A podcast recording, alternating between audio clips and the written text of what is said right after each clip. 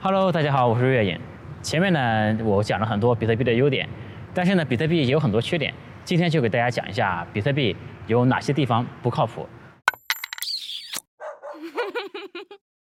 那我个人觉得，比特币最不靠谱的地方就是它实在是太难用了，这个对于普通用户来说极为不友好。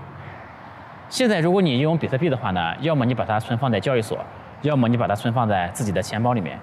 这个，如果你经常炒币的话，你存在交易所确实是比较方便的，你可以这个比较方便的来进行和其他货币的兑换呀、交易啊等等。但是如果你是想一个长期持有比特币的人，那么你还是把它放到自己的钱包里是最安全的，因为这个交易所啊，我们买比特币都是冲着它的去中心化去买的。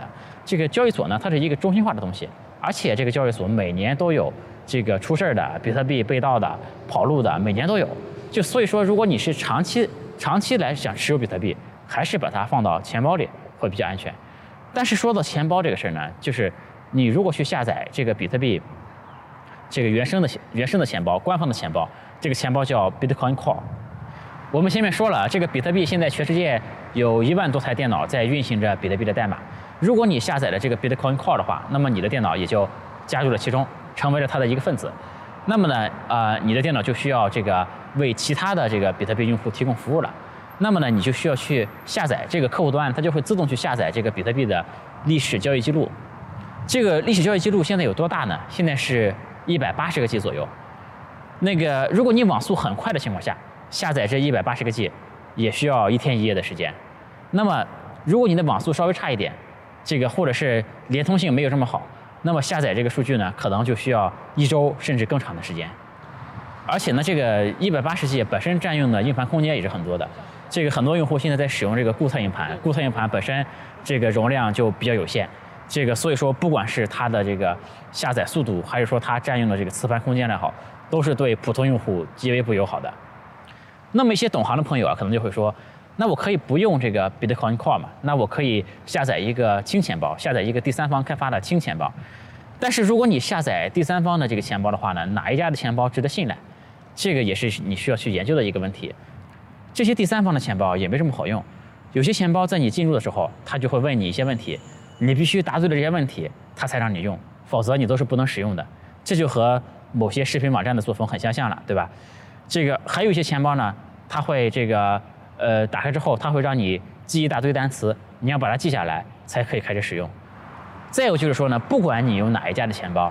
你总是要去了解很多这个加密货币的这个概念才能去使用的，比如说这个钱包啊、地址啊、私钥啊、手续费啊这些概念，你总是要懂才能去用的。这个就给这个普通用户啊造成了一个很大的门槛，这个它就不像这个支付宝或者是微信支付那么容易上手。再说一个比特币不靠谱的地方，就是比特币这个丢币的问题。这个比特币啊真的是太容易丢了。这个比特币的总量呢是两千一百万个。现在呢，已经挖出来的大约是一千七百万个，也就是说，没挖出来的还有四百万个比特币左右。这个在已经挖出来的一千七百万枚比特币里面，有人做过大概的这种统计啊，丢失的比特币竟然有三百万个左右，这就很惊人了，这就占到几乎百分之二十了。这个不管怎么说，这个百分之二十的丢币率啊，都太夸张了。这就好比每个用户啊，在支付宝里存了一万块钱，都丢了两千块钱。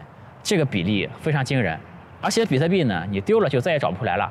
这个所以说现在，比如说假设丢了三百万个比特币，这个比特币的总量都不是两千一百万了，现在最多也就一千八百万个比特币了。这个为什么会造成这种结果呢？这个第一呢，是因为啊，这个人们对于保存这种数字资产还是缺乏经验。比如说给大家一块黄金或者是一个存折。这个大家都知道怎么去存它，怎么去保管它。你缝在枕头里也好，或者夹在书里也好，对吧？放在床底下也好，这个都可以去，大家都会很容易知道，很容易想到一些方法去保存这些东西。对于数字资产怎么做一个妥善的保管，人们其实是非常缺乏经验的。这个比特币说到底，它就是一串数字嘛，或者是你把它保存下来，就是一个文件。这个文件你把它放在哪里，怎么样保管最为妥当？这个这就其实就需要一些计算机的知识了。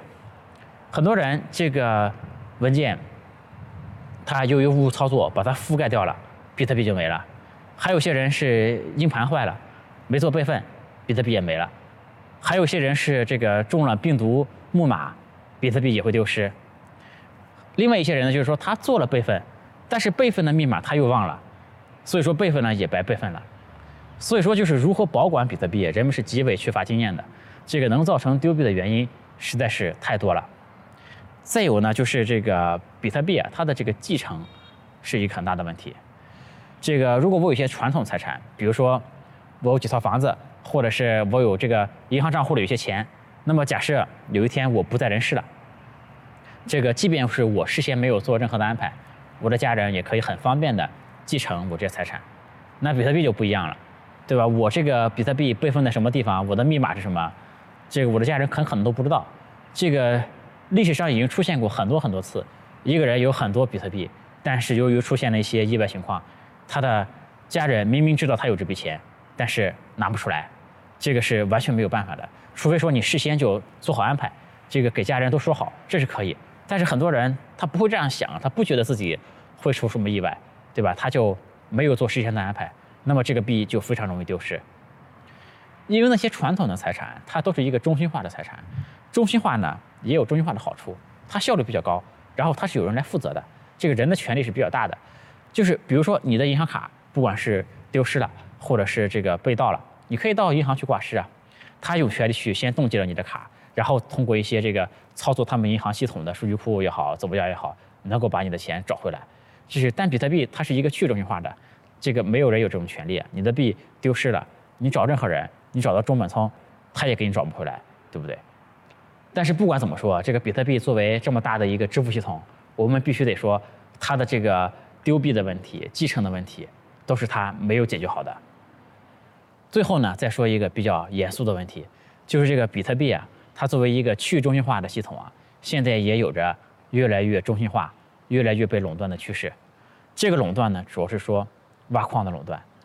在比特币刚被发明出来的时候啊，中本聪的设想是一个 CPU 一票，就是大家都把自己的电脑拿出来挖矿，每个电脑不都有一个 CPU 就中央处理器嘛，对吧？然后这个中央处理器来负责这个挖矿的运算。这样的话呢，就是每个人都有投票的权利，就是由大家来决定这个比特币系统的运行。但是呢，人们都是逐利的，对吧？这个很快就有人发现，如果使用显卡挖矿的话，因为这个显卡的运算，它特别适合做那种并行的、比较简单的这种这种计算。用显卡挖矿呢，就明显比 CPU 挖矿要快。于是开始有人使用显卡来挖矿，然后再发展呢，就会有人用专门的这个电路来挖矿。这个专门的电路呢，它就是为挖比特币设计的，它只能挖比特币，除了挖比特币什么都不能干。但是呢，它挖比特币的效率。特别特别的高，你像后来出了一些矿机什么的，那一台矿机的算力，这个它计它这个挖比特币的能力，比一台这个超算还要挖得多，还要快。另外，比特币挖矿这个事儿呢，它对电力的价格特别的敏感，这个那些矿机为了挖矿要进行大量的运算，这里面就耗消耗大量的电能，于是这些专业的这个矿工们，他们就会。这个想办法去获得很低廉的这种电力，甚至于说自己去修建电站。你像中国的一些大矿工，就会跑到四川那边去，这个自己修建一个水电站进行挖矿。这个毫不夸张，很多矿工都是这么干的。然后呢，在内蒙古那边也会有一些比较便宜的这个电力资源。然后他们如果他们因为拿的这个电力资源非常的便宜。他们拿到的电呢，可能只有两毛钱一度电，三毛钱一度电，对吧？然后普通用户家庭用电或者是商业用电，那就比它要贵得多。于是人家挖矿就是赚钱的，这个普通用户挖矿就是亏钱的。就矿机来说，它非常昂贵，而且呢耗电量也大，这个噪音也非常大。这已经不是普通用户在家里能玩的东西了。现在你想挖矿呢，你起码要有个上千万的这种资金投入才可以。你要是你要去买一大批矿机。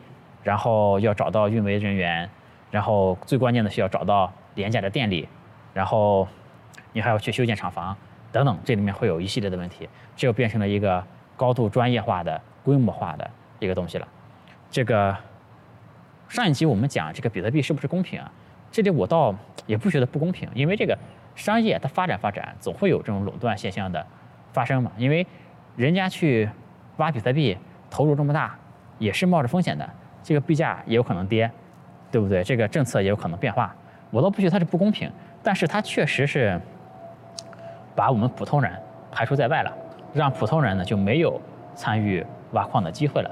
这个本来如果是像周本聪设想的 eCPU 一票的话，那么我们每个人都可以通过自己的电脑，通过挖矿来支持的比特币，来通过挖矿认识比特币，然后通过挖矿来拥有一部分比特币，就能参与到对吧这个比特币的这个这个系统中来。那现在普通人就没有这种机会了。你想要比特币，那只能去买。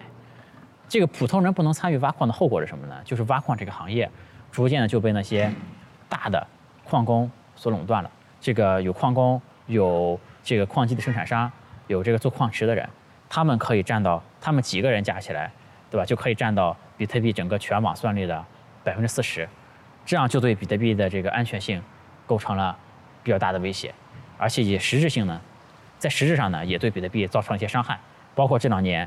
这个产生了一些比特币的硬分叉啊等等，这个都是和算力的垄断，这个是不无关系的。呃，至于这些这个硬分叉这个概念啊，以及为什么这个算力被垄断就会带来安全性的问题，这个我会在以后更加详细的再讲。我可以放几个这个大矿场的视频啊，在这个我的视频。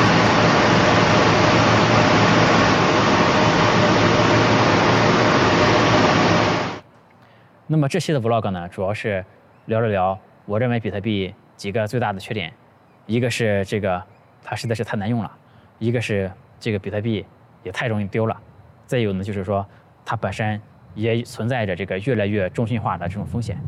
那关于比特币呢，我们其实还有很多话题可以聊了，那我们就以后慢慢的和大家再聊。这一期的 vlog 呢，我们就先录制到这里，我们以后再见，拜拜。